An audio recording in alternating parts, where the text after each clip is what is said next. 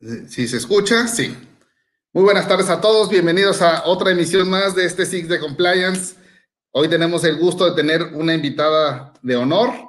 Eh, vamos a, a, platicar el día de hoy con la licenciada, con la maestra Larisa Cruz Ornelas, directora de Propiedad Intelectual de la Secretaría de Innovación, Ciencia y Tecnología del Gobierno del Estado de Jalisco, donde nos va a compartir pues parte de su trayectoria y de su experiencia eh, en su desarrollo profesional. Creo que son muchas cosas las que podemos platicar y podemos rescatar y podemos aprender de cómo un estado como Jalisco se logró convertir en, un estado líder en materia de propiedad intelectual. Eh, y como lo comentaba hace unos instantes con la maestra, pues no de manera ocasional, sino hubo un liderazgo y hubo una serie de acciones que llegaron a, que lograron posicionar a Jalisco como eh, el segundo lugar a nivel nacional en materia de, propiedad intelectual en, presentación de solicitudes de protección de signos distintivos e invenciones. Entonces, bueno, creo que espero que la, la charla sea de su agrado. Este, y bueno, muchas gracias por acompañarnos esta tarde. Larisa, bienvenida. Buenas tardes, ¿cómo estás? Hola, buenas tardes, Ricardo. Pues bien, bien aquí con el gusto de estar con ustedes para, para charlar de, de, todo lo que quieran. Muchas gracias, Larisa. Es un gusto y un honor tenerte aquí con nosotros. Este, como sabes, la CONACOM tiene este espacio eh, dos, veces al, mes, eh, los jueves, eh, para platicar distintas disciplinas del derecho. En, este caso vamos a platicar en materia de propiedad intelectual, pero para todos nuestros seguidores también abordamos temas de antilavado, de compliance, de materia penal, de compliance en materia ambiental, de diversas disciplinas que, que, involucran la figura del compliance. Y bueno, pues esta es en, coordinación con el Comité de Propiedad Intelectual de la, comisión, pues quisimos destacar y platicar contigo para que nos comentaras tu experiencia eh, en esta transformación que ha sufrido el Estado desde hace varios años ya. Este, para posicionarlo como líder en materia de propiedad intelectual, Larisa. Eh, Larisa, Ornelas, Larisa Cruz Ornelas es la directora de propiedad intelectual de la Secretaría de Innovación, Ciencia y Tecnología. Tengo el gusto de conocerla desde hace muchos años. Fuimos compañeros en el Instituto Mexicano de la Propiedad Industrial hace ya varios años, casi una década. Y este, no la edad. Sí, bueno, bueno, estamos chavos, pero empezamos muy sí. en esto. Y este, y bueno, pues desde hace más de 10 años de conocerla, de estar en contacto con ella y de ver una transformación que, que, que se dio tanto en su, en su trayectoria profesional como en todo lo que ha habido alrededor de Larisa Cruz en, en, su etapa profesional y en la transformación que ha logrado con el Estado, este, pues de, de distintos campos de batalla, ¿no? Entonces, Larisa, eh, pues antes, eh, esto no es como dar una entrevista, sabemos que este formato es precisamente para hablar de temas interesantes, pero de una manera muy relajada. Este, y bueno, muy, muy, tratamos de estar muy cercanos con toda la gente que nos escucha. Y bueno, pues para empezar, quiero que nos cuentes, Larisa, si nos puedes compartir cómo fue tu primer acercamiento en materia de propiedad intelectual, este, en qué momento de tu vida profesional te cruzaste con este tema que no has querido soltar desde hace más de 10 años y, este, y que sigues estando muy activas desde distintos eh, ámbitos eh, en los que profesionalmente te has de, desarrollado. Este, cuéntanos, Larisa, ¿dónde empieza tu, tu, trayectoria profesional, donde chocas con esta materia de la propiedad intelectual, te envuelve y decides seguir, seguir practicándola? Ok. Pues es que fíjate, será bien chistoso. Yo creo que más bien un interés particular por la ciencia me llevó a la propiedad intelectual. Eh, cuando estaba chica, y así digo, porque luego nos adignan la edad, ¿verdad? Estábamos chavos todavía, tú y yo, Richie. eh, eh, la verdad es que a mí me gustan mucho los cómics y la ciencia ficción. Y justo desde pequeño me gustaban los robots y, y los, y, y yo recuerdo perfecto que mi robot favorito se ha construido un centro de investigación y qué onda con los científicos. Entonces, eh, gustándome esos temas, investigando, llegué en la tipo, luego en la tipo Pero todavía no sabía bien de qué se trataba, ¿no? ese gusto por, por la ciencia ficción los cómics que me llevaron a encontrarme con, con la materia, porque pues, pues era bien ñoña, a mí me encantaba estudiar y lo digo sin pena, la verdad. y estudiando eh, en eso, pues llego a ahí, ¿no? Después, bueno, eh, entro a la facultad de Derecho y a mí me gustaba mucho la parte de Derecho Administrativo, eh, un poco fiscal, pero justo fue en segundo semestre donde un profesor oferta un diplomado avanzado y si bien es cierto era Derecho Civil, el profesor abordaba muchísimos temas que tienen que ver con derecho a la personalidad y luego de, te derivaba un poco a derechos de autor, ¿no? Y yo, pues, que era bien, ah, sí, maestro, como está el personaje y el escrito así como ¿no? Porque eh, como que era más normal que todos los compañeros hablaran de derecho penal y algunos ya estaban en, en tribunales, ya sabes, ¿no? Sí, sí, lo que le pasa a todos los estudiantes de derecho, que empieza a ver cómo todo el mundo empieza a agarrar su camino. Sí. Y ya acá, no, pues es que a mí me gusta esto del derecho de autor, ¿no? Y, y, y bueno, cuanto curso especializado salía en, en, la facultad, porque no había la materia de propiedad intelectual, se ofertaba de manera optativa, propiedad industrial y optativa derechos de autor. Eh, pero era muy raro, o sea, si escribían dos personas y si no, pues la cerraban, o sea, la verdad es que sí fue difícil.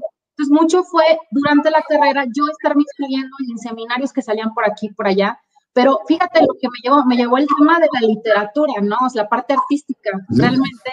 Empezó el gusto por, por, por la ciencia, por la ciencia ficción y no sé, algo raro pasó.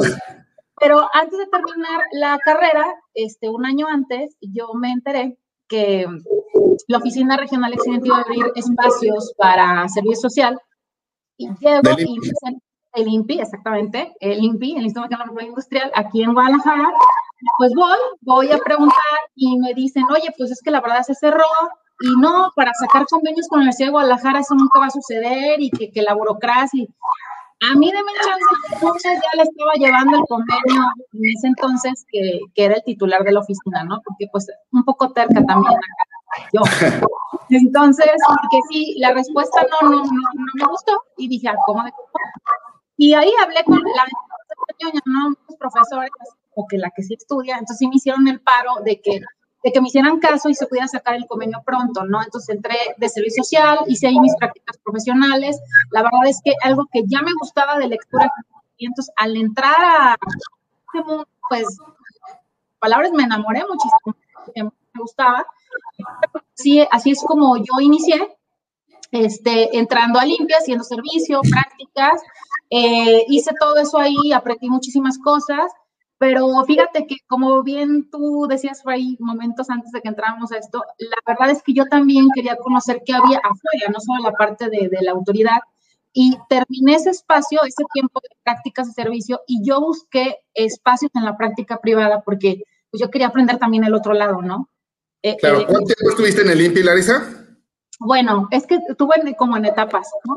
Si juntamos todas, ya todas juntas, pues fueron casi 10 años, yo creo, bueno, no tanto 10, pero tipo, exactamente, pero fueron separadas. Primero estuve casi dos años aquí, como de free, como de freelance, y, y el resto ya yo regresé eh, como, como coordinadora, ya eh, haciendo actividades del instituto, pero en ese inter me fui a la práctica privada y después me fui también a centros CONACYT. Hubo ahí una oportunidad de, eh, me avisaron que había una especie de, pues, de concurso, de oposición para entrar a un espacio para aperturar una oficina de, primero llamábamos OPIS, ¿no? Y luego se, se transformaron en oficinas de transferencia de tecnología, pero bueno, primero OPIS. Y, y fui, fui a la entrevista, concursé y, y me quedé. Entonces, se cumplió mi, mi, mi, este, mi sueño dorado de trabajar en un centro de investigación con científicos. ¿Cómo ves, Richie? Tú siendo, tú siendo abogada, digo, es como, como, difícil de, de, imaginar, ¿no? Que un abogado, este, pues su, su sueño sea trabajar en un centro de investigación. digo, por sí, mucho que muchos dedicamos a la propiedad intelectual, pero la verdad es que por lo menos en mi cabeza jamás ha pasado la idea de, de, trabajar en un centro de investigación, pero tú tenías como muy claro dónde querías estar. Inclusive, digo, de lo que te conozco y de, de lo que he platicado contigo, pues inclusive renuncias al INPI para irte a un centro de investigación, ¿no? Cosa que es como para mucha gente. Cuéntanos de, de ese paso, cómo estuvo, cómo, cómo, te sales del INPI porque se te siente esta oportunidad, pero ¿qué ibas a hacer ahí o por qué era tan importante estar ahí? Eh, porque pues íbamos a ver más allá del trámite, o sea, pasa este proceso de que yo estuve en práctica, servicio social, luego estuve trabajando ahí en el Inter casi un año en un despacho privado, así, y fue cuando me avisan, oye, hay este espacio, ¿quieres concursar? Concurso. Así, yo ya no conozco a nadie, pero yo voy a concursar, ¿no? Yo, este, vamos, en, mi casa ni puedo hay, entonces, eh, ahí yo toco puertas, hago, hago esas pruebas, esas entrevistas, y lo que tenía que hacer ahí era eh, formalizar una oficina de propiedad intelectual. Había habido intentos con personas donde habían hecho servicios externos o tomaban un proyecto, pero en México eso no funciona y ahora a través de los años te lo puedo decir que tiene que haber una articulación interna de las instituciones para que pueda haber apertura a todo lo demás. Entonces, justo se me encomienda formalizar una OPI, hacer metodologías, hacer eh, tratar de hacer un reglamento, eh, el reto de capacitar a todos los investigadores en materia de propiedad intelectual, porque bien lo dices, ¿no? Entendíamos siempre, ah, pues la propiedad intelectual es de los abogados, no colegas, es, es de todos, es un, es un tema inter y multidisciplinario en donde requiere mucho de nosotros. Justo esto que dices es bien interesante y que hace un abogado ahí tiene muchísimo que hacer en un centro de investigación. Es, es como el, el, corazón de, un, de la generación del conocimiento. Entonces, eh, es así que entro y bueno, me toca proponer políticas internas para capacitar a los investigadores que estaban y las reglas de cómo iban a entrar los nuevos, ¿no? Y es así como se dice, una regla muy interesante en el centro en donde el, la nueva eh, adquisición de talento que entra al centro debe tomar un curso sí o sí de propiedad intelectual. Intelectual, claro. Independientemente. Perdón que te interrumpa, digo, y acaba de decir algo súper importante que mucha gente que está en el medio, muchos investigadores, directores de centros de investigación privados y públicos, no alcanzan a percibir la importancia del acompañamiento del, abogado de los servicios legales para la protección de su propiedad intelectual. Dicen que México eh, patenta poco y desarrolla poco, pero yo creo que desarrolla mucho y patenta poco. Y Exactamente. Acabas, de decir algo que, que, ahorita le vamos a seguir rascando y, y, y, este, platicando, porque pues se investiga mucho, se descubre mucho y se regala el dominio público todo el tiempo por falta de políticas, falta de reglamentación, falta de conocimiento del sistema de propiedad industrial. Entonces, ahí Larisa encuentra una, un nicho de oportunidad donde colaborar.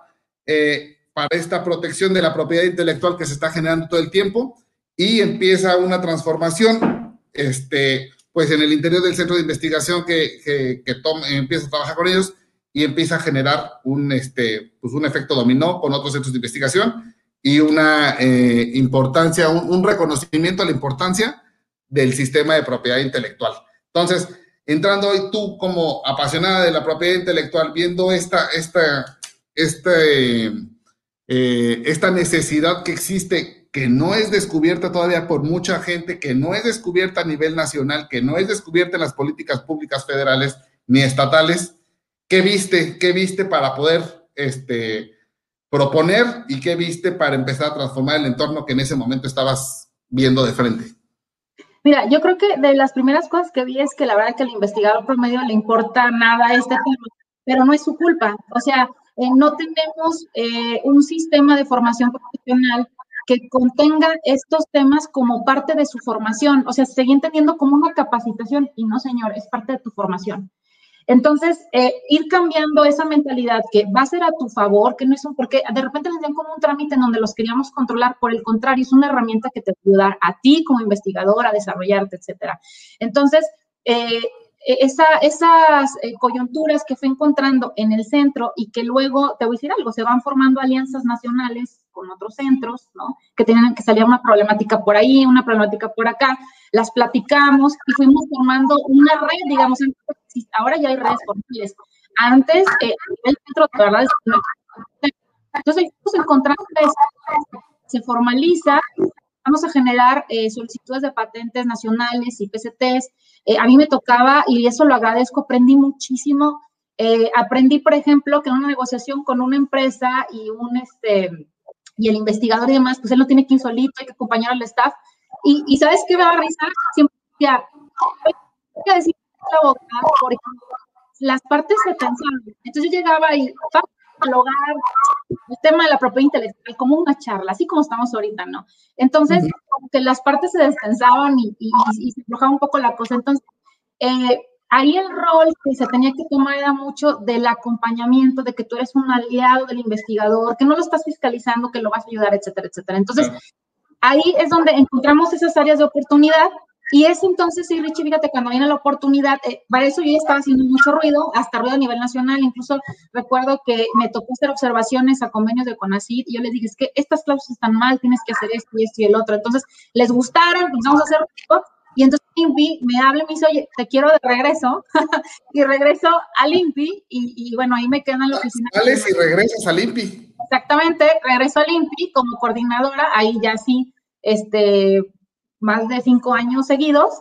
Y, igual tejiendo redes, que eso es algo muy importante, fui tejiendo redes, pero fíjate que el, el, la área científica nunca salió de mí porque eh, siguió buscándome la comunidad científica, ahora yo de este lado, fuimos este, tejiendo esas oportunidades y estando ahí en la oficina regional, también nos damos cuenta que hay una deficiencia a nivel nacional que era formar especialistas en oficinas de transferencia de tecnología. Es decir, esa necesidad que yo vi en el centro, pero que ahí yo la estaba solventando sola, decíamos, ¿por qué no puede formalizar esto? Y, nos permite, nos permite el director que estaba en, en esta época, Jorge Amigo, iniciar con grupos a través de un proceso de admisión, veíamos perfiles, requisitos, hicimos así todo muy formal para admitir cada verano a unas 20 o 30 personas que venían de diferentes partes de, la regional para que se formaran no solo en propiedad intelectual, sino también en, actividades de innovación y gestión y administración del conocimiento, que es más adelante. Y muchos de los que se formaron en ese periodo, este, que tu servidor le tocó eh, dirigir el curso junto con el que en ese momento era el coordinador de patentes también ahí, esas personas egresadas están ahorita dirigiendo oficinas de transferencia de tecnología en todo el país. Entonces, se fue formando una red súper interesante este, e, en ese tema. Entonces, así pasa el tiempo en el instituto, este, cosas, tú sabes, experiencias muy bonitas, de todo, pero, eh, sabes, a mí, a mí me gusta mucho la parte de formar cosas nuevas y ahí en Jalisco se estaba gestando la noción de ser una secretaría de innovación, un sueño que desde hace muchos años era algo impensable. Claro.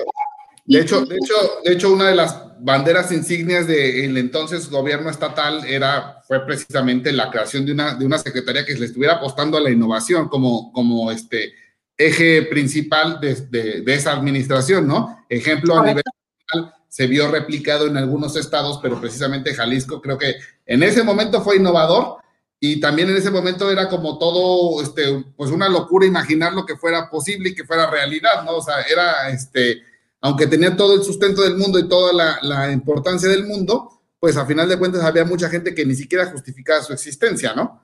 Correcto, correcto. Es que siempre, fíjate, estos casos de innovación se pensaban que tenía que ser un, un sector pequeño de las secretarías de economía. Claro, tenemos que estar sectorizados a economía, pero, pero no puede ser un consejo, tiene que ser toda una política pública, un gobernador tiene que estar involucrado, el país tiene que estar involucrado. Entonces, se, piensa de esa manera y, un día este, me llaman y me dicen, este, oye, Larisa, pues este, fíjate que estamos pensando en este plan, creemos que se puede hacer, no va a haber salario ahorita por lo pronto, no hay oficinas, pero tienes ganas y yo, me gusta el reto, me gusta el reto y así, así con máquina prestada, un espacio de oficina que nos dieron en Secretaría de Economía, iniciamos sin nada, un puño de personas, ¿no? La Secretaría de este, Innovación.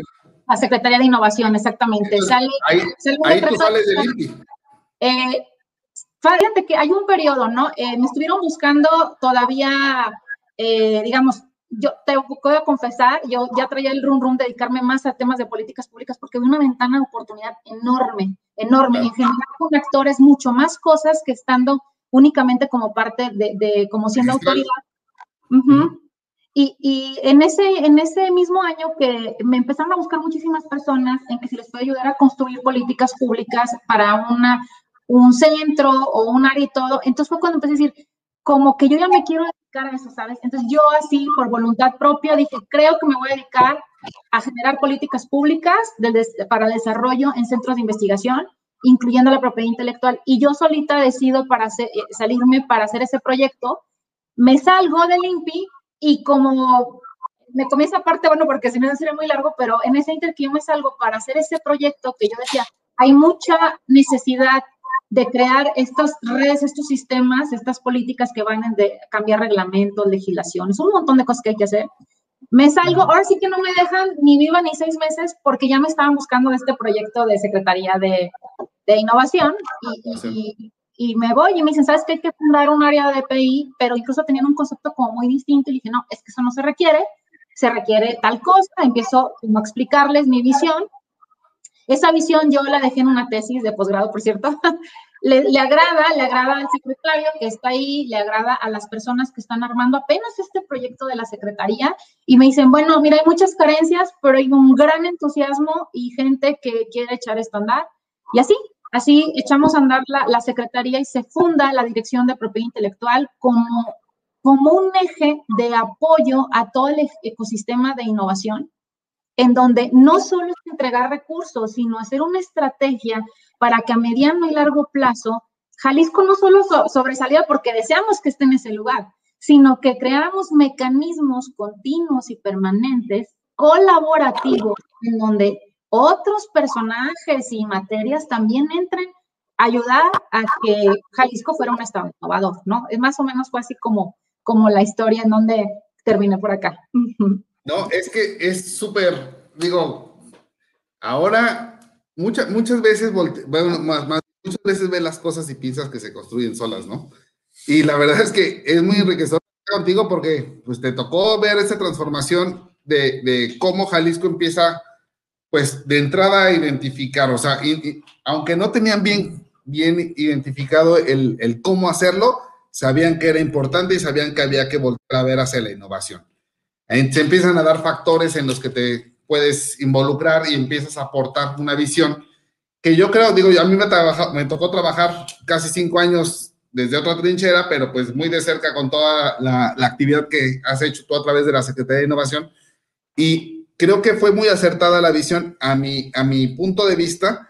Creo que eh, todas las grandes cosas se comienzan con una muy buena idea y con un orden y con una lógica, ¿no? Y creo que es precisamente lo que ha, lo que ha desarrollado la Secretaría de Innovación. Eh, no es de la nada, existe un orden, existe un porqué, existen candados, no es un tema electoral y creo que ese es el, uno de los puntos más importantes a resaltar el éxito que ha tenido Jalisco en esta materia, que inclusive eh, alguna vez lo comentamos y, ahorita lo comparto con toda nuestra audiencia eh, Jalisco, el modelo de, protección a la propiedad intelectual de Jalisco ha sido reconocido y ha sido inclusive comentado en escenarios internacionales en Japón. Este, hace, me parece que un par de años se tomó como ejemplo el modelo Jalisco del desarrollo, del boom que tuvo en materia de protección a la propiedad intelectual, en materia de protección a las invenciones, pero no nada más es porque Jalisco es un estado, es uno de los estados más ricos o el más rico este, del país o, este, compite con Nuevo León. Nuevo León, y Nuevo León es un estado también líder en innovación, líder en muchos este, eh, escenarios económicos, en, muchos rubros. Sin embargo, aunque Nuevo León destacaba hace una década como el estado más innovador después de la Ciudad de México, de repente empieza a haber una revolución aquí en Jalisco que no es precisamente nada más este, resultado del éxito del INPI o resultado del éxito de la Secretaría de Innovación desde que se funda. Yo creo que es, el resultado de muchos, eh, muchos elementos, pero yo sí rescato algo y te lo reconozco aquí públicamente. Eh, ha habido un liderazgo y ha habido un incentivo y ha habido un orden, ha habido una lógica dirigida desde la Secretaría de Innovación. El Instituto Mexicano de la Propiedad Industrial tiene la obligación a través de su, de su Oficina Regional de Occidente, y yo creo que lo ha hecho durante muchos años, de fomentar la protección a la propiedad intelectual, de, este, pues de dar estos, esta promoción, estos incentivos de los beneficios que tiene el uso del sistema. Sin embargo, a final de cuentas, sus facultades acotan a un tema registral como autoridad registral.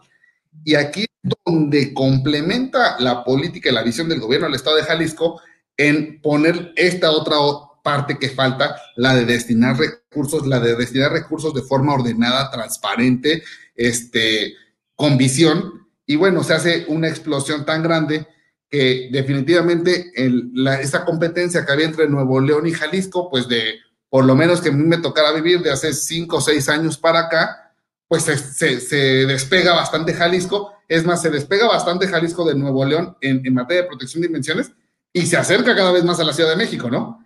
Es correcto, es correcto. Que la Ciudad de México ni siquiera es, es, este, pues es un igual al Estado, porque en, en la Ciudad de México se maneja un factor totalmente distinto que en una entidad federativa como es Jalisco, o sea, ya están concentrados los tres poderes de la Unión, es una capital de más de 22, 23 millones de habitantes, con un ecosistema totalmente distinto, y Jalisco en vez de, pues de ponerse, de, mantenerse en sus laureles, ¿no? Ya de, de que lo logró, sino sigue avanzando, sigue acercándose, sigue trabajando, y con pandemia y sin pandemia, y aquí quiero que nos cuentes cómo le Jalisco, una para lograr esta, esta explosión, dos, cómo eh, conjuntó a todos los, los, pues, los actores, porque no puedes hablar nada más de abogados, tienes que hablar de empresas, de desarrolladoras, de centros de investigación. ¿Qué vio esta, esta Secretaría de Innovación? ¿Cómo le hizo para no nada más, más bien para sembrar las bases necesarias de no nada más ahí tener un número y al siguiente año cambia la administración y votar el número y pensar en otra cosa, en el tema que esté de moda, ¿no? Sino en mantener y en lograr seguir posicionando y seguir manteniendo, seguir creciendo eh, la, innovación, que, este, que ahorita, después de que me contestes, vamos a platicar de cómo impacta la protección de la propiedad intelectual y estos indicadores de innovación en el desarrollo económico del Estado. Pero cuéntanos cómo fue esta transformación. Sí, mira, eh, la verdad es que Jalisco tenía ya desde, tiene muchos años, se puede decir que tiene más de 30 años consolidándose como una zona de tecnologías de la información.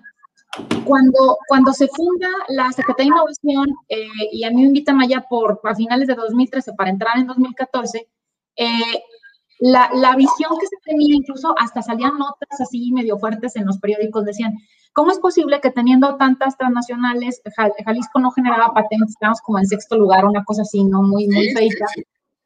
Y, era algo que se recalcaba, pero también no se comprendía, era también una falta de comprensión de qué es un invento, de qué era realmente una patente. Pues sí, teníamos un ecosistema fuertísimo en tecnologías de la información, pero se generaba mucho software, ¿no? Entonces, sí, son derechos de propiedad intelectual, pero es otro tipo de derechos. Pero también nos preguntamos, ¿y acaso no hay otra comunidad científica que está siendo ignorada y que no la hemos sabido reflejar? Pues sí, había un montón, ¿no?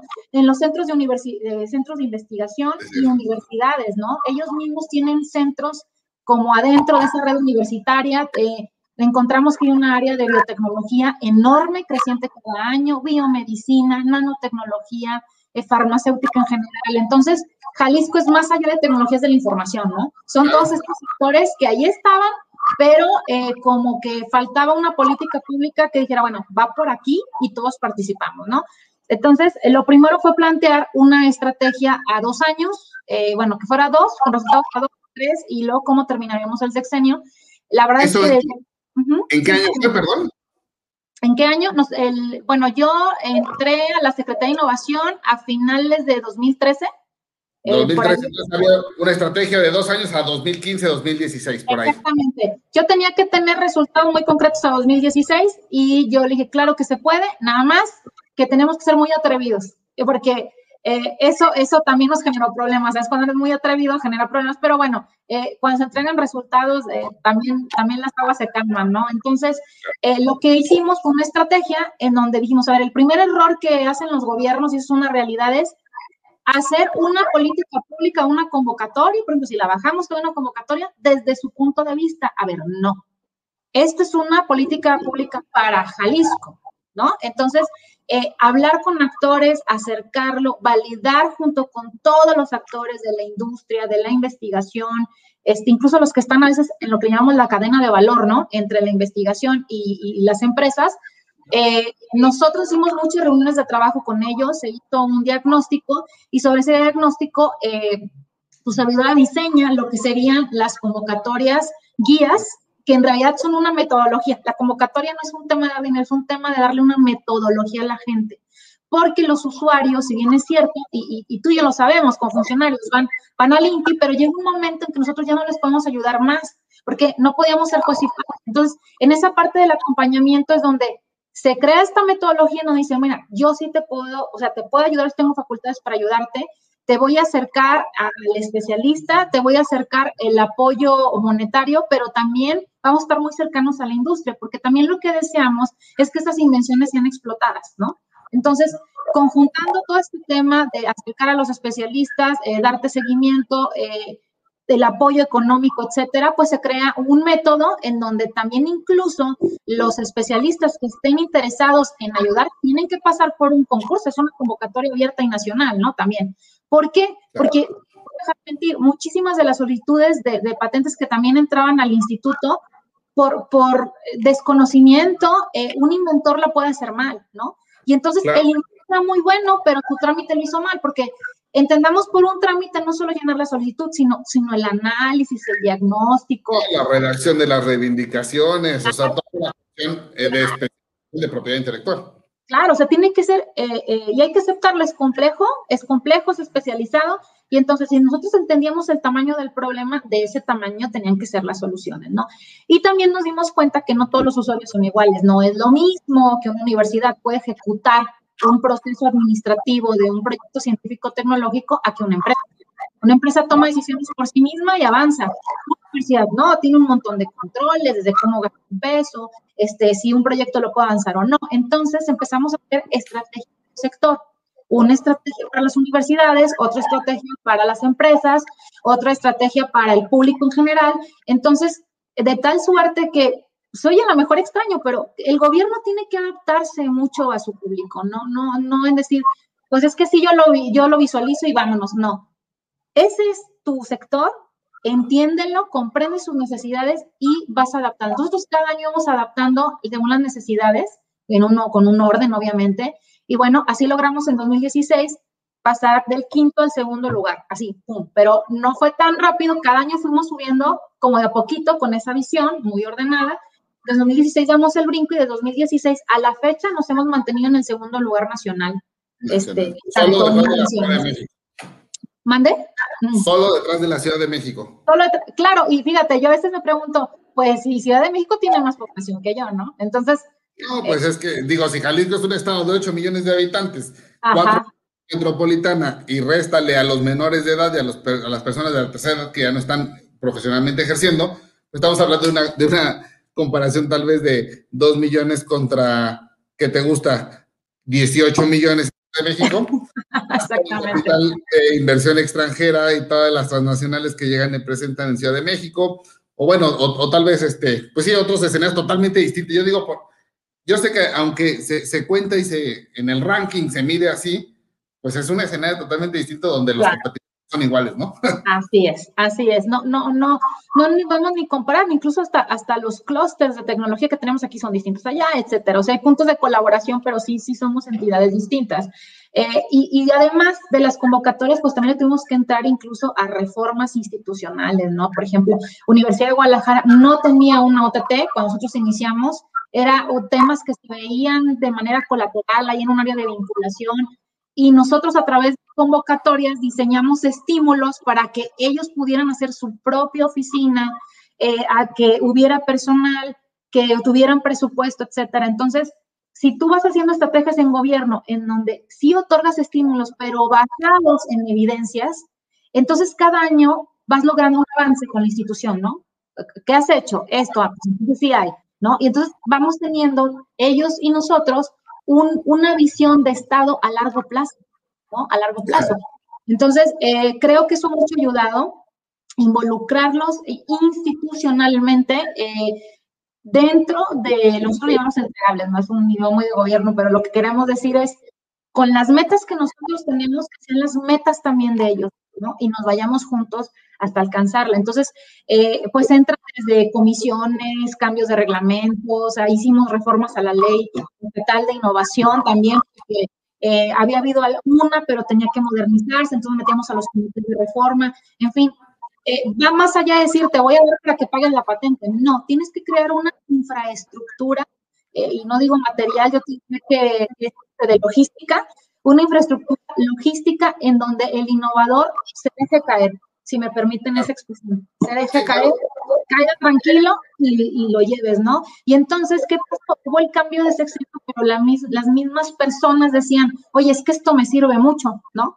Y hicimos mucho ruido. No, nosotros no, ¿eh? La gente le sacaba las notas, este, reportajes, eh, por ahí tuvimos un premio del INCO el año pasado, entonces eh, digamos que los resultados nos hicieron que, que, viniera un cambio de gobierno, pero nos cobijara.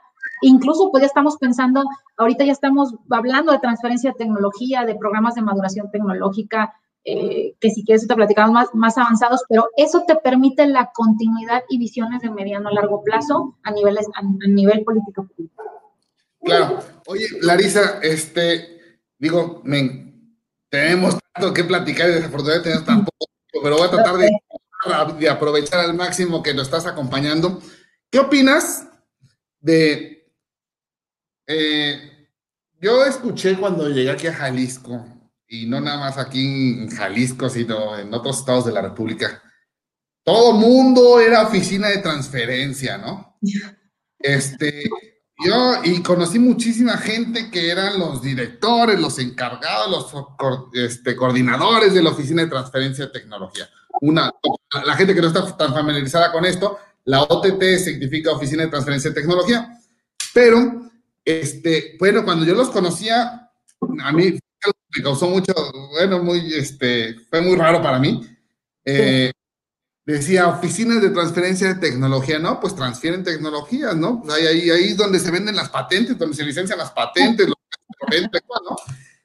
Pero era muy chistoso porque eran oficinas de transferencia de tecnología con toda una estructura que no tenían patentes que transferir, que no tenían propiedad intelectual que transferir.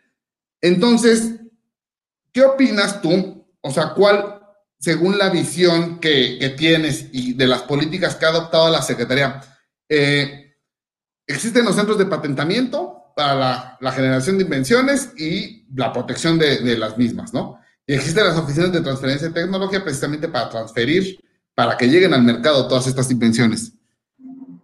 Hace falta más en México. ¿Qué está haciendo la Secretaría de Innovación eh, en, esta transformación que ha hecho en Jalisco? Este, le apuesta más a los centros de patentamiento, le apuesta más a los centros de patentamiento fusionados con oficinas de, a las oficinas de transferencia fusionados con centros de patentamiento, que, cómo lo distingue, cómo lo visualiza la Secretaría, las políticas que han estado haciendo, este, pues para poner un orden, ¿no? Porque digo, muchas oficinas de transferencia y pocas patentes que transferir. Entonces, cuéntanos cuál es el, el, pues el orden que se está estructurando este, pues para que en realidad este tema de, la innovación, eh, invención que no llega al mercado no se puede considerar innovación. ¿Cómo lo han logrado este, ensamblar para que esto sea una realidad? Ok, mira, fíjate que esto que estás mencionando es bien interesante y, tiene, y tiene su historia, ¿no?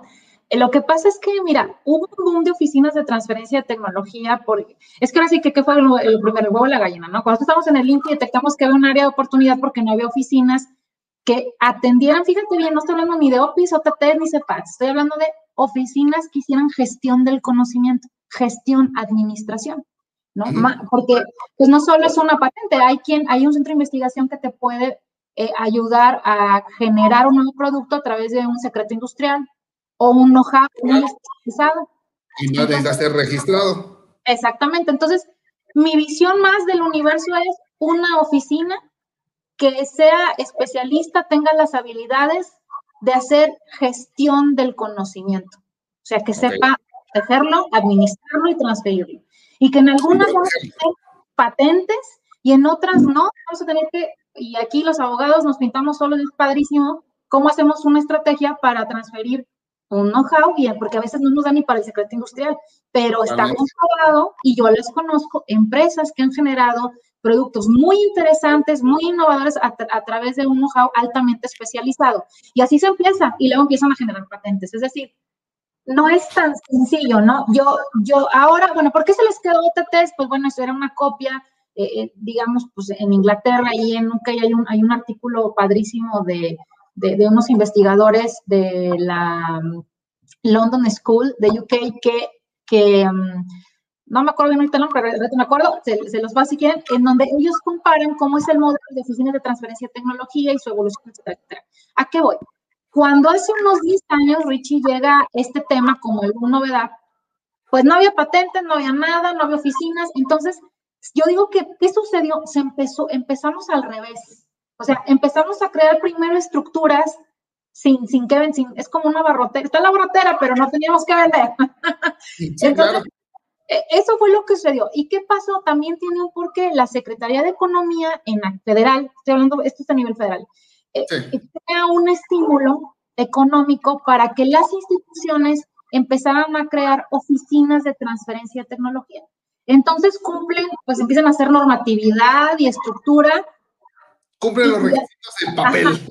Cumplen los requisitos papel. ¿Y qué voy a vender, no? Yo creo que empezamos mal. Es, es que sí no debe haber sido. Debe haber sido, a ver, te voy a dar estímulos, pero tienes que ir ordenando tu institución. Obviamente, a ver, un ente administrador, como le quieras llamar, OPI, OTT, VTC, es la oficina que va a tener las facultades de transferir el conocimiento, hacer gestión y transferencia del conocimiento. Eh, pero primero debe haber trabajado en la estructura institucional, y, y, aquí abogados, pues todo el mundo debe haber empezado primero con sus reglamentos internos. O sea, por ejemplo, tienes un oye, y tienes un reglamento de ingresos extraordinarios para los investigadores, ¿o qué vas a hacer con la primera primera transferencia, o sea, ido, ah, no, pues sí, ¿verdad? Oye, este, y ya saben tus investigadores a ti que acudir, ah, no, pues no lo contempla tampoco el de manual de procedimiento ni reglamento. Pues vamos empezando por eso. O sea, ahora sí que le arda que le arda, teníamos que empezar por el andamiaje jurídico, a la par de la capacitación de las personas que iban a administrar eso, porque no nada más era ponerlas con un reglamento, y luego sí empezaron a hacer unos manuales, pero no había con qué, en fin, creo que eh, fue porque se empezó al revés, creo yo. Y bueno, ¿qué sucedió? Se empezaron a abrir oficinas de transferencia, ya ha habido mucha inversión y luego se retira ese, ese apoyo y ahí está, ahí quedan. Entonces viene otra nueva etapa en donde las oficinas de transferencia que sí habían logrado no solo generar patentes, no tengo muchas, pero que habían generado patentes, también otros derechos de propiedad intelectual y que habían tenido acercamiento con la industria, de una, creo yo, de una manera muy generosa, empezaron como hacer foros para las otras que no, la verdad, que no habían hecho nada, que era la pura estructura, para tratar de jalarlos y así ellos crean una red y hacen su propio esfuerzo, pero también se depuró mucho. O sea, yo pienso que fue parte, esto que tú platicaste, que a ti te tocó ver, fue parte del histórico que a veces tiene México en generar una política pública porque sale un, una llamarada, ¿no? Y luego no hay seguimiento, y, y, luego, pero bueno, salen otros actores a intentar recuperar y, ahorita ya hay una asociación que se carga de eso, que está tratando de formalizar procesos. En el caso de nuestra, eso era para explicarte ahora nuestra visión. Nuestra visión no es abrir oficinas de transferencia de tecnología. Nuestra, nuestra visión a través de los, de los estímulos es tú como institución, con tu, con tu propia naturaleza, con tu propia necesidad, porque no es lo mismo una universidad que un centro de investigación público federal, tiene una estructura. Público, privado, empresa, centro de investigación, universidad. El, gobierno del Estado tiene política para todos los tipos de, usuarios. Así es, es, es bien complejo. Entonces, si tu centro de investigación me presentas tu plan de trabajo, no solo para detectar invenciones, sino cómo vas a hacer la administración y la gestión, te doy este estímulo. Y entonces el próximo año tú me entregas resultados y el próximo otro estímulo, pero, y entonces le vas poniendo un ladrillo a la pared y me sonó Pink pero sí, vas, avanzando sin decir que necesitamos crear esa tecnología, logramos fortalecer instituciones con procedimientos, estructura jurídica, ya con personal de unidades que llámense como se llamen, están administrando ya en la vida real carteras tecnológicas, visitando empresas, dando servicios tecnológicos. Entonces, esa es nuestra visión. Si, si tú, UDG, te quieres llamar, te quieres llamar UETC, lo que más importa para nosotros son los resultados que estés dando en un plan de trabajo que nos lleven a lo que queremos El sueño dorado de México, transferir las patentes de nuestros investigadores, hacer empresas de base tecnológicas, que el investigador se asocie. Justo ahorita, precisamente como esta es nuestra visión, nosotros no lanzamos una convocatoria de apoyo, de transferencia. No, no, no. Lanzamos una convocatoria que se llama Ciencia al Mercado, en donde decimos a la institución, selecciona tus mejores patentes, tu mejor equipo de trabajo que puede incluir los investigadores y mentores, y vamos conformándole una empresa. En eso estamos, Richie. Conformando una empresa para que el investigador se asocie y se valga que gane y que gane la universidad y que vale la empresa, ¿no? Entonces, ¿qué necesitas? Eso es maravilloso. Sí, perdón, Eso es maravilloso y yo por eso digo, reconozco abiertamente desde que estaba en el sector público, ahora que estoy en el privado, sigo siendo este promotor y muy orgulloso del de, trabajo que están haciendo en la Secretaría de Innovación, Ciencia y Tecnología. En verdad, es una visión global, no nada más es un tema de sacar un número para que sea bonito en un indicador de que se pagaron los derechos ante el INPI, de la presentación de solicitudes y bueno, posicionaste a, la entidad como de las principales presentadoras de solicitudes de invenciones, de protección de invenciones, diseños industriales, modelos de utilidad o patentes, sino que sí efectivamente tienen esta fase y yo, o sea, por eso lo quiero, quería platicar contigo quería que esto este, se quedara en la, en la red y que diera vueltas y que siga dando vueltas para eh, compartir esta experiencia que ha habido en Jalisco. No nada más es el tema de dar una protección adecuada, una orientación técnica al inventor eh, en materia de protección a su propiedad intelectual. Que efectivamente su presentación bien presentada y que va, se va a convertir en una patente, pues se va a ver reflejada en un indicador positivo para la economía del Estado. También traen un acompañamiento para poder colocar la invención al mercado. Eso, digo, le están poniendo todo el tren desde el ejercicio de la creación de una invención hasta, o recorre el tren de innovación, recorre el tren de llegar al mercado y de poder ser útil en la vida de la sociedad, ¿no? Entonces, esto genera a su vez una cadena económica y una cadena de valor que no tiene, eh, bueno, más bien, que es el ejemplo a nivel mundial de cómo se están gestando las grandes economías a nivel mundial eh, gracias a, todo este desarrollo eh, tecnológico, protección de propiedad intelectual y políticas públicas en favor a intangibles, en favor a, dejar de ser manufactureros, países manufactureros, en, en favor a ver otro tipo de industrias tecnológicas que generan en beneficio de la sociedad y que aparte pues traigan una, una carga económica, o no una carga, más bien una derrama económica a favor de los que provocan este escenario y de los que son partícipes de este escenario. Entonces, es este, para mí es muy, muy satisfactorio eh, y los felicito, te felicito a ti, Larisa, a manera personal. Tengo el gusto de conocerte. Este, por todo tu trabajo, todo, el trabajo que has hecho en la Secretaría.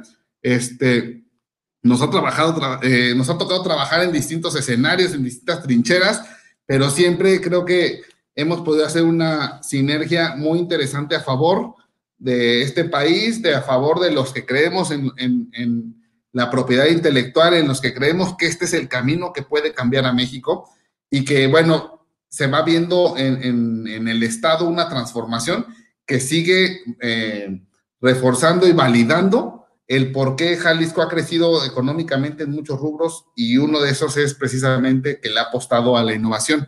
Tenemos tres preguntas de nuestro público, este, que nos quedan escasos seis minutos de este Six de Compliance, pero esperemos este, poderlas atender, porque aparte todavía te voy a pedir que mandes el último mensaje antes de, de estas tres preguntas. Entonces, empieza el reto de los últimos seis minutos del programa.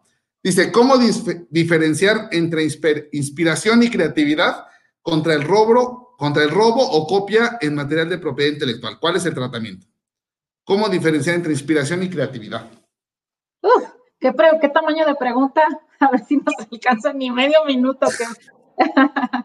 este, mira, lo que pasa es que eh, inspiración y creatividad, hay muchas personas que dicen, es que se inspiró, pero se parece y entonces no es.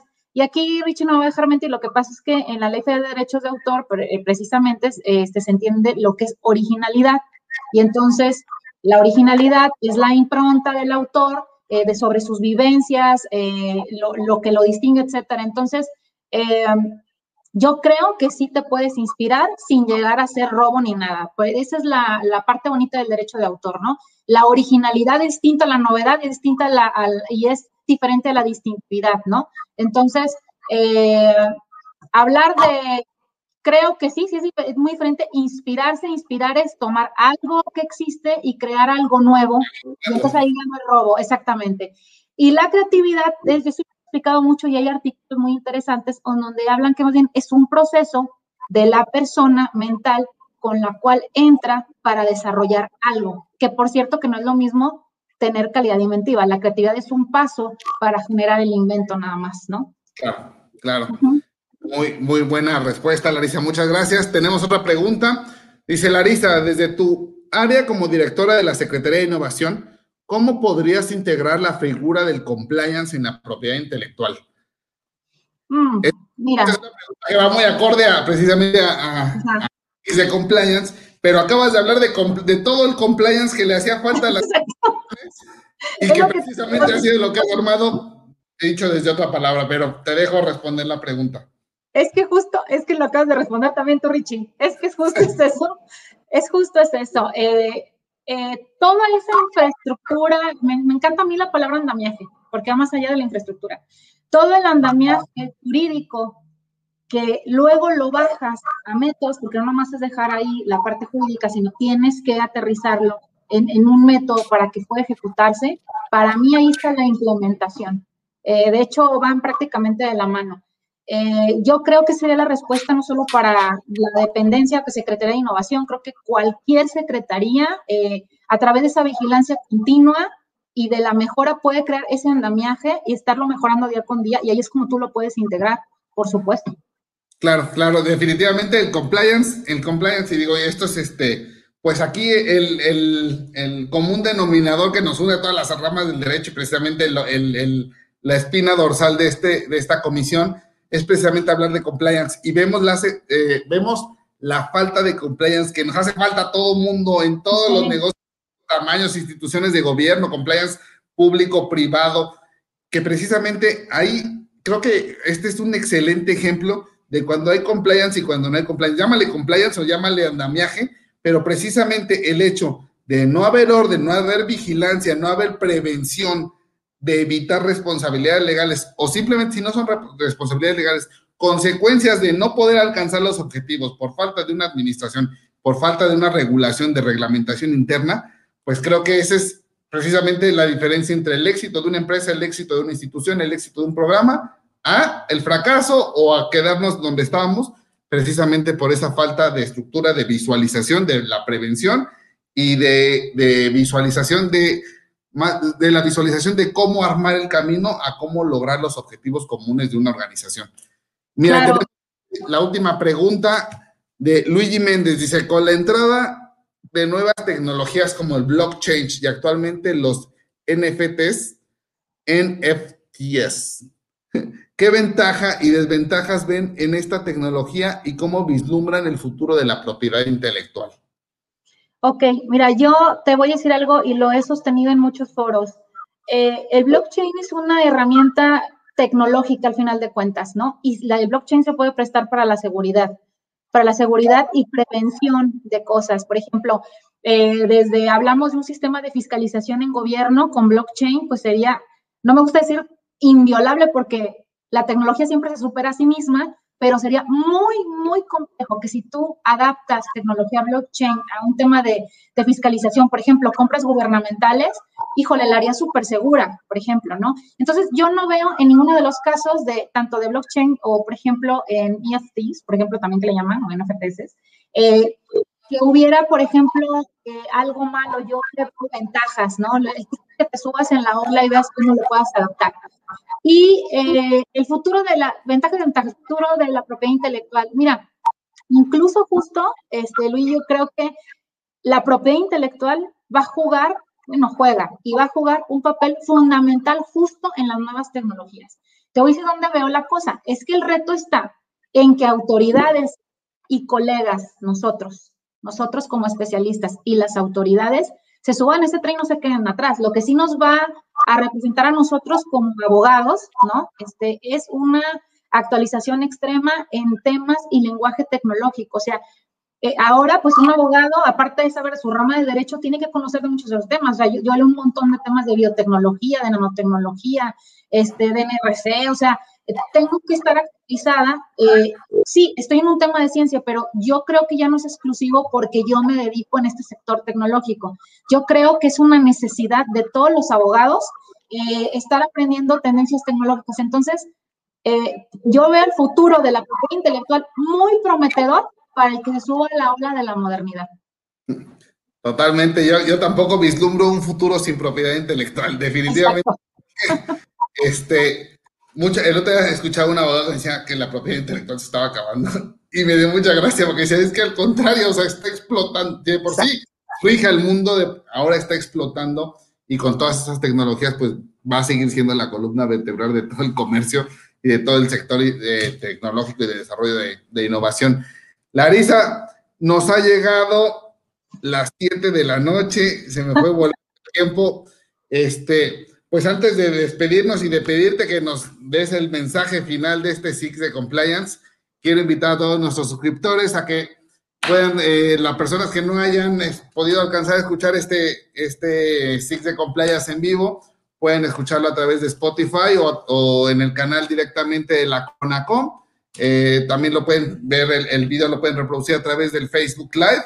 Y seguimos invitando a todos nuestros seguidores a que se afilien a la CONACOM eh, tenemos una revista también que se llama Compliance Officer, que está disponible para eh, conocer temas de compliance en distintas áreas de, del derecho. Creo que el tema de compliance es, una, es, un, es un tema que se tiene que difundir y que se tiene que eh, fortalecer en, en todos los abogados y todas las corporaciones y todas las instituciones a nivel nacional. Y los invitamos a que nos sigamos capacitando en, este, en esta disciplina del derecho. De igual forma, los quiero invitar a que estén atentos. Próximamente vamos a tener un evento en materia eh, de propiedad intelectual desde el Comité de Propiedad Intelectual de la Comisión Nacional de Compliance. Vamos a celebrar en el mes de abril el Día Mundial de la Propiedad Intelectual. Esperemos que Larisa nos pueda volver a acompañar. Vamos a tener un, panel ahí con, con el presidente de la cadena empresarial Enlazadot, que precisamente para festejar los, los, eh, los eh, el, día, Día Mundial de la Propiedad Intelectual. Este año el tema principal es la propiedad intelectual en las pymes, en las pequeñas y medianas empresas. Vamos a platicar con el, presidente de una cadena empresarial de, pequeñas y medianas empresas que ha tenido gran impacto y gran éxito a nivel nacional y cómo la figura de la propiedad intelectual ayuda a las MIPIMES a fortalecerse y a poder ser más competitivas en el mercado. Entonces, después de nuestro comercial, damos nuestra de despedida y Larisa, primero que nada, agradecerte mucho tu tiempo. Sabemos que estás súper ocupada, sabemos que estás a punto todavía, vas a seguir ahorita en más reuniones, en más, este, con más trabajo, pero te agradecemos mucho el, habernos compartido esta hora de tu tiempo, de tu experiencia, de haber platicado con, con la CONACOM. La CONACOM es tu casa, de, de ser tan, este, pues de, de, compartir con esta confianza, este, pues todo lo que te ha pasado, todo lo que has vivido, todo lo que has visto, la transformación eh, de las políticas públicas en materia de propiedad, intelectual en el estado de Jalisco. Y te pido nada más eh, como mensaje final, antes de cerrar este SIX de compliance, que nos digas por qué, por qué te apasiona tanto la propiedad intelectual. Y te lo digo porque te conozco, te lo digo porque no nada más es, es este, pues algo que yo pienso, yo creo que hay mucha gente que te conoce, que te, que te reconoce tu labor. Este, muchas veces aquí se, se conecta, eh, yo lo he visto conectado en algunos ciclos de conferencia el licenciado Jorge Amigo, gente que está involucrada en el medio de propiedad intelectual. Y bueno, creo que eres un, un referente en Jalisco de, de, de, pues de una persona que trae una bandera de propiedad intelectual, de que cree en la innovación, de que cree en el desarrollo tecnológico y bueno, pues esto tiene más, tiene más un motivo también. Yo, yo, digo que todo lo que nos gusta hacer siempre nace desde el alma, nace desde el corazón. Y bueno, me, me, queda claro que a ti también te nace, pero ¿qué es esta, qué es lo que tú ves día a día con el trabajo que haces desde la Secretaría de Innovación? Yo creo que lo que yo veo en lo que, en lo que hago es que creo firmemente que la propiedad intelectual, uno, es una herramienta para innovar, no es que busquemos una finalidad, es una herramienta. Y al ser una herramienta para la innovación, la innovación es el futuro de México. Creo en mi corazón y en mi mente que a través de la, del fomento a la propiedad intelectual, de las nuevas tecnologías y del desarrollo, va a ser la puerta para que México tenga un futuro mejor. No va a haber otra manera, esa es la manera. ¿Y cómo lo vamos a hacer? Fomentando eh, el talento, ayudándole a progresar. Y cada vez que yo veo un inventor contento que además está buscando que esa tecnología y más ese sector salud se, se va a aplicar o hay una ventana de explotación, a mí me hace feliz porque sé que le estoy aportando algo con certeza a México. Entonces, la innovación y apostar a la ciencia y la tecnología es el futuro de México. No hay vuelta atrás. Por eso lo hago eh, con mucha pasión, con todo el corazón, porque creo firmemente en eso. Me encanta, me encanta y comparto contigo. Y también me, emociona mucho de, saber que, bueno, pues ponemos nuestro granito de arena en la transformación de lo que de lo que creemos mejor para México, los que nos dedicamos a este tema de propiedad intelectual, digo tú desde una trinchera, ahora yo desde otra, pero a final de cuentas creo que somos unos convencidos de que este es el camino para México, de que aquí es donde tiene que voltear a ver las políticas públicas del país y de que no necesita ver más ejemplo que voltear a ver lo que está pasando afuera de nuestras fronteras, de cómo se transforma el mundo y ver de cómo, cómo funcionan las economías que están teniendo éxito comercial, éxito en todo su desarrollo, eh, porque no nada más en el tema económico. O sea, la propiedad intelectual es un boom, es, es tal vez la pólvora que hace explotar eh, el desarrollo de una nación, de un país, y que creo que, pues, que difundiendo y contribuyendo y aportando en este tipo de, de temas, pues vamos a poder este, aportar algo para que México sea un mejor país para vivir agradezco muchísimo, Larisa, es tu tiempo, tu espacio, te dejo seguir trabajando, sé que traes prolongada y este, esperamos tenerte pronto y te esperamos ahí que, que, nos puedas acompañar también en la celebración del Día Mundial de la Propiedad Intelectual. Claro muchas, que sí, al contrario, Richie, muchas gracias a ti. Hasta luego a todos. Muchas gracias, Larisa. Hasta luego. Bye. Gracias por conectarse y nos vemos en la próxima emisión del Six de Compliance, el próximo eh, jueves de este fin de, Semana Santa al, del siguiente, en Pascua nos vemos. Muchas gracias y que estén todos muy bien. Buena tarde para todos. Saludos. Hasta luego.